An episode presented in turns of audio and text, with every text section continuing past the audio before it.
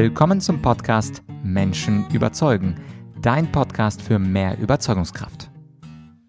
Heute also die letzte, die dritte Jubiläumsfolge, wo ich dir einen kleinen Ausschnitt aus einem Kapitel meines neuen Buches, die Rhetorik der Top-Performer vorlese, welches ich mit Frank Fabian geschrieben habe. Es geht um Ronald Reagan. Ich bin sicher, du hast den Namen schon mal gehört. Vielleicht hast du auch bereits ein Alter, wo du ihn auch live im Fernsehen gesehen hast. Jedenfalls können wir auch von ihm etwas abschauen. Wir haben ja von Demosthenes etwas gelernt in der Folge 300, von Cicero in der Folge 301 und Reagan ist sicherlich einer der eindrucksvollsten Redner der Gegenwart, also des 20. Jahrhunderts. Und jetzt möchte ich dir, wie gesagt, etwas vorlesen aus dem neuen Buch Die Rhetorik der Top Top-Performer, Kapitel 7, wie sie mit Humortechniken das Publikum sofort auf ihre Seite ziehen. Und übrigens, zu den letzten zwei Folgen gab es die Frage, hey Vlad, normalerweise sind ja deine Bücher in Du-Form geschrieben, warum siehst du denn jetzt äh, deinen Leser? Und die Antwort darauf ist, ja, manchmal muss man mit seinem Co-Autor Kompromisse eingehen und der Frank, der das Buch mit mir geschrieben hat, der hat darauf bestanden, dass wir die Sie-Form benutzen. Und deswegen haben wir das auch gemacht. Und hier nun der Ausschnitt aus dem Kapitel 7 über Ronald Reagan.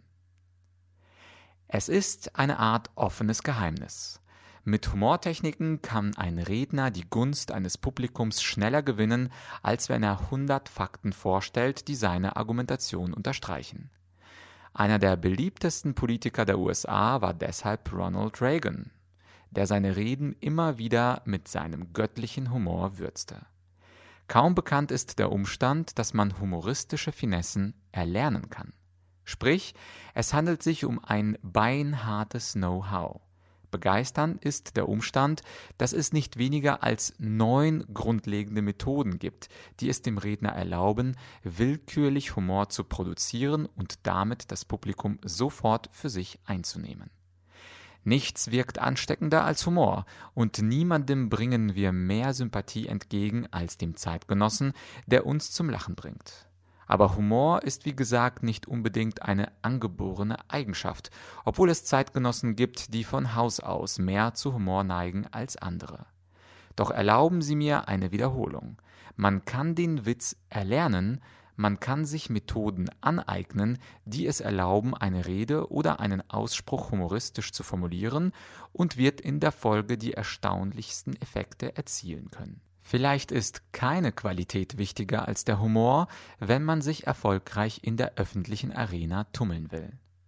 Um diesen Umstand wusste mit Sicherheit auch Ronald Reagan, dem es gelang, aus dem härtesten Wahlkampf der Welt siegreich hervorzugehen konkret bei dem Wahlkampf um das Amt des US-amerikanischen Präsidenten. Denn hierbei wurden und werden bis heute im übertragenen Sinne Kanonen aus dem Unterstand geholt, keine Holzschwerter. Es handelt sich um die brutalste Arena, die ein Redner betreten kann, denn es existieren ganze Armeen von Feinden. Ein Grund für Reagans Sieg, ja vielleicht sogar der Hauptgrund, war sein unvergleichlicher Humor, der schon Mark Twain so gute Dienste geleistet hatte. Reagan ließ keine Gelegenheit aus, um bei einer Rede die Lacher auf seine Seite zu ziehen. Führen wir uns einige seiner humorigen Bemerkungen zu Gemüte. In einer Rede versuchte Reagan den Unterschied zwischen dem freien Amerika und der unterdrückerischen Sowjetunion herauszustreichen. Und also erzählte er folgenden Witz. Zwei Burschen treffen sich, ein Amerikaner und ein Russe. Der Amerikaner prahlt, ich kann zu dem Präsidenten der Vereinigten Staaten gehen, mit der Faust auf dem Tisch hauen und ihm sagen, Mr. President, ich mag Ihre Politik nicht. So tall ist America. Der Russe erwidert sofort, das kann ich auch. Der Amerikaner fragt erstaunt, wie das? Der Russe, ich kann in den Kreml marschieren, auf den Tisch des russischen Präsidenten hauen und sagen, Genosse Präsident, ich mag die Politik des amerikanischen Präsidenten nicht. Aufgrund dieses Witzes erntete Reagan sofort Gelächter. Er gewann im Handumdrehen die Zuneigung seiner Zuhörer und statt sich in hochpolitischen Auseinandersetzungen über die verschiedensten Regierungssysteme zu ergehen und umständlich auf den Unterschied zwischen einer Demokratie und der Diktatur hinzuweisen, illustrierte er stattdessen mit einem Witz den Unterschied zwischen den USA und der UdSSR vollkommen.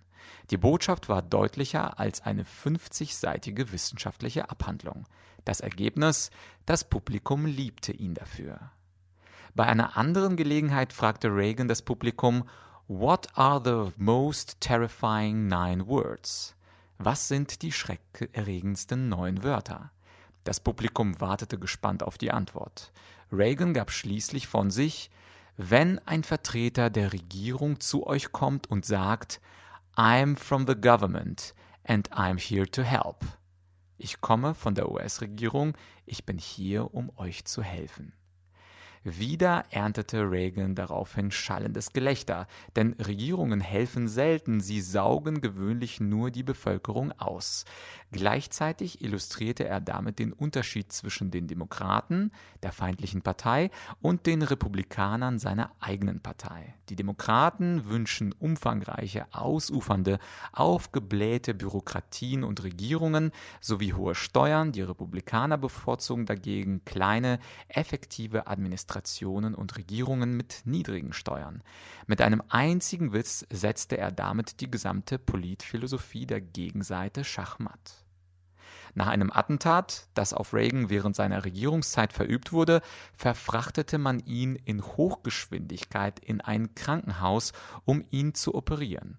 Bevor er betäubt wurde, sagte Reagan zu dem Doktor, der die Kugel aus ihm herausholen sollte, augenzwinkernd Ich hoffe, Sie sind Republikaner. Beinahe schon der Klassiker aller rhetorischen Gegenreden schuf Reagan, als er vor der Präsidentschaftswahl seinem Widersacher auf der Fernsehbühne gegenüberstand. Reagan, so muss man wissen, war während des Wahlkampfes immer wieder angegriffen worden, weil er angeblich zu alt wäre, um noch das Präsidentenamt ausüben zu können. Immer wieder hatte die linke Presse auf ihn aus eben diesem Grund eingeschlagen und ihn verspottet als der Fernsehmoderator während einer der drei wichtigen TV-Debatten, die bis heute in den USA wahlentscheidend sind, auf genau diesem Punkt abhob und genüsslich versuchte, Reagan das Messer in die Brust zu stoßen, antwortete dieser nur lässig ich verspreche, die Jugend und Unerfahrenheit meines Konkurrenten nicht auszunutzen und sie nicht gegen ihn zu verwenden. Schallendes Gelächter antwortete ihm. Er hatte damit nicht nur das Argument selbst entkräftet, sondern das gesamte Thema auf eine humorige Ebene gehoben, denn sein Konkurrent war selbst nicht mehr der Jüngste. Bis heute wird diese Antwort in den Rhetorikschulen und in den Universitäten der USA als Paradebeispiel vorgestellt, wie man einen Vorwurf den Wind aus den Segeln nimmt und sogar noch die Lacher auf seiner Seite hat. Auf diese Weise könnte man eine glänzende Rede Reagans nach der anderen zitieren und würde immer wieder auf Perlen des Humors stoßen. Das Internet und YouTube sind voll mit Reagans genialen Reden und Antworten. Dieser US-Präsident liebte den Witz. Ja, er sammelte sogar systematisch Witze, die gegen den Kommunismus kolportiert wurden. Sein außergewöhnlich erfolgreiches Leben beweist, wie weit eine Person allein durch Humor nach oben getragen werden kann. Ja, und anschließend folgt dann eine kurze Biografie in dem Kapitel und ein paar Techniken, nämlich genau neun Techniken, wie du in deinen Reden, aber natürlich auch in deinen Meetings oder in deinem privaten Umfeld mit Hilfe dieser Humortechniken ein Witzbold werden kannst, obwohl Witzbold klingt jetzt ein bisschen negativ, also einfach nur witzig und humorvoll wahrgenommen wirst. Das war also Kapitel 7 aus dem neuen Buch Die Rhetorik der Top-Performer von mir und von Frank Fabian. Und wenn du jetzt Interesse hast nach diesen drei Kapiteln über Demosthenes, über Cicero und über Reagan, natürlich gibt es dort noch viele weitere rhetorische Top-Performer, wie zum Beispiel der Reformator Martin Luther oder der berühmte Schriftsteller Mark Twain oder Margaret Thatcher oder Winston Churchill und noch viele, viele weitere Top-Performer aus Religion, Wirtschaft, Politik, dann würde ich vorschlagen, dass du auf den ersten Link in der Podcast-Beschreibung Beschreibung klickst. Und zwar ist es der Link zum neuen Buch, was jetzt im Dezember 2021 erschienen ist. Ich würde mich natürlich freuen, wenn du dir das Buch besorgst und wenn du die alten zwei Folgen, Jubiläumsfolgen nicht gehört hast, dann geh schnell zurück, denn da geht es um den besten Redner der griechischen und römischen Antike, nämlich Demosthenes und Cicero. Es ist ja immer so, dass wenn man ein Fach erlernen möchte, egal was es ist, ob das jetzt Rhetorik ist, Gitarre oder Programmieren, es ist immer von den Besten zu lernen. Die Amis haben ja davon darüber einen schönen Ausdruck und zwar Modeling of Excellence, also die Exzellenz zu modellieren oder die Vorbilder nachzuahnen und genau so ist es natürlich auch beim Thema Humor. Wenn du den Kalten Krieg jetzt nicht äh, live miterlebt hast, weil du etwas jünger bist, man kann natürlich auch aus alten Witzen lernen und die insgesamt neun Humortechniken, die warten alle auf dich in Kapitel 7 des neuen Buches. Falls dir diese Folge gefallen hat, dann würde ich mich über zwei Dinge freuen. Such dir doch was Schönes aus.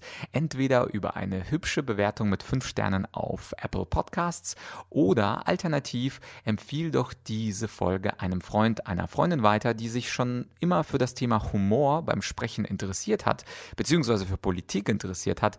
Da werden die Humortechniken und Beispiele in dieser Folge von Ronald sicherlich deinen Freund, deine Freundin auch etwas beglücken. Ansonsten würde ich mich natürlich freuen, wenn wir uns in ein paar Tagen wieder hören. Bis bald, dein